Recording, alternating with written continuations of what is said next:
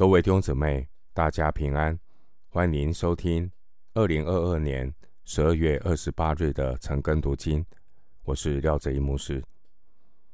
今天经文查考的内容是《传道书》第十章一到十一节，《传道书》第十章一到十一节内容是智慧面对愚昧的无奈。首先，我们来看《传道书》第十章第一节：“使苍蝇使坐香的膏油发出臭气，这样一点愚昧也能败坏智慧和尊荣。”十章一节延续上一段经文九章十七到十八节的思路。九章十七到十八节论到。贫穷的智慧人所说的话，没有人肯听；而位高权重的掌权者，他的声音很容易让别人听见。人会以貌取人，人会因人废言。愚昧掌权者的喊声，会盖过贫穷智慧人的声音。经文十章一节强调一个微小的过错，足以使愚昧的臭气盖过智慧的芬芳。智慧和尊荣建立民生，但如果走错一步，就会全部受到破坏。人很现实。人会因着一次小小没有智慧的疏忽，让一个人记恨一辈子，却让一个多年辛苦有价值的贡献呢，被全盘的否定。这是人的愚昧，人的罪恶。所以，任何一位公众人物。任何一位有影响的人物，一定要谨言慎行，因为关系的修补比关系的建立要多上好几倍的功夫。回到今天的经文，《传道书》第十章二到三节：智慧人的心居右，愚昧人的心居左，并且愚昧人。行路显出无知，对众人说他是愚昧人。第二节经文：智慧人的心居右，愚昧人的心居左。犹太人传统认为，右手比较灵活，左手比较笨拙。智慧人知道做事要用正确的方法，而愚昧人却是笨手笨脚。另一方面，在希伯来文化里，右边代表比是更尊贵、更有能力。经文第二节，智慧人的心居右，愚昧人的心居左，意思是智慧人比愚昧人更加的尊贵、更有能力。然而，我们看到日光之下，愚昧却成了主流文化。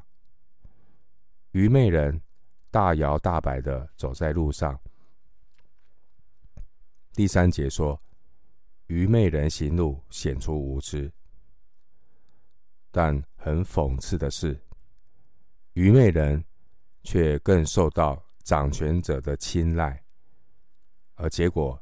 是带来更大的破坏。回到今天的经文，《传道书》第十章四到七节：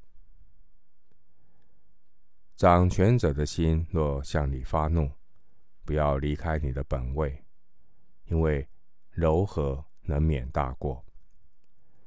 我见日光之下有一件祸患，似乎出于掌权者的错误。就是愚昧人立在高位，富足人坐在低位。我见过仆人骑马，王子像仆人在地上步行。十章四到七节，日光之下，传道者观察到，有愚昧人被立在高位。这个时候，居下位的智慧人面对居高位的愚昧人，要如何的应对进退呢？经文第四节，传道者的忠告是：面对掌权者的愤怒，不要轻易的离开自己的岗位。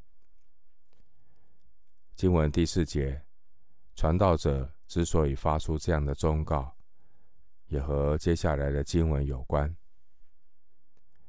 经文第四节的下半节到第七节，传道者提出日光之下一件祸患。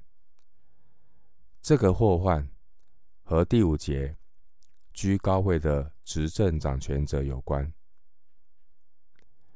弟兄姊妹，当执政掌权者是愚昧人，他将会为人民和国家带来很多的患难，请好好为自己国家的执政掌权者祷告。经文五到七节，传道者告诉我们：当执政者的智慧和他的身份不相称的时候，愚昧人的权力就成了一个祸患，会带来灾难；而愚昧的掌权者，也会扼杀智慧人的智慧。愚昧的掌权者不会知人善任，甚至会愚昧的阻挠智慧人发挥所长的机会。经文第六节中的富足人，象征有才干没机会的人；而经文第七节中的王子，象征。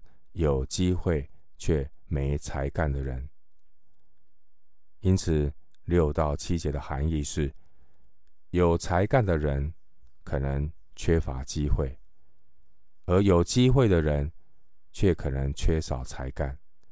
这是日光之下国家人民的祸患和悲哀。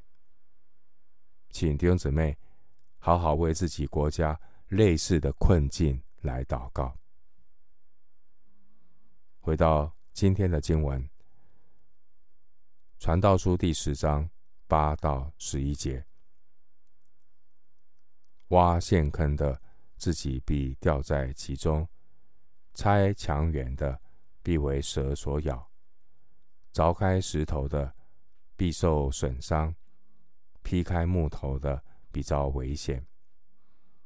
铁器钝了，若不将刃磨快，就必多费气力，但得智慧指教，便有益处。未行法术以先，蛇若咬人，后行法术也是无益。十章八到十一节谈到愚昧人的行为。八到十一节出现这个必然的必。这必可以翻译说可能。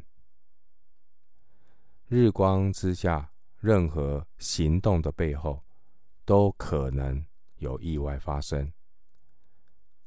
每一个行动都隐藏着危机，人是无法完全掌管意外的发生。人要在神面前谦卑。对基督徒而言，虽然我们不知道明天将如何，但我们知道主掌管明天。基督徒要做好今天的准备，将明天交托给神。另外，这段经文关于智慧人和愚昧人，智慧人和愚昧人不同的地方在于，智慧人会做好事前的准备，智慧人会把代价先计算清楚，并且未雨绸缪，而愚昧人往往是在事情失败之后才做补救。经文第十节说：“铁器钝了，若不将刃磨快，就必多费气力。但得智慧指教，便有益处。”第十节这句话提醒我们，智慧的建议可以帮助人避免那些不应该的错误。很可惜，愚昧人听不进去。另外一个实际的情况，在第十一节。第十一节让我们看到一个事实：愚昧的速度总是跑得比智慧还快。这边一个例子，就好像驯蛇表演的人，在还没有做好准备表演之前，蛇。就先一步把人给咬了，结果导致弄蛇人没戏唱。传道者所要表达的是，有勇无谋的愚昧，让智慧显得很无奈和无力。愿神帮助我们，求神给我们有应对进退。面对愚昧人的智慧，也好好为这些握有权力却不够有智慧的执政掌权者来祷告，求神怜悯。我们今天经文查考就进行到这里，愿主的恩惠平安与你同在。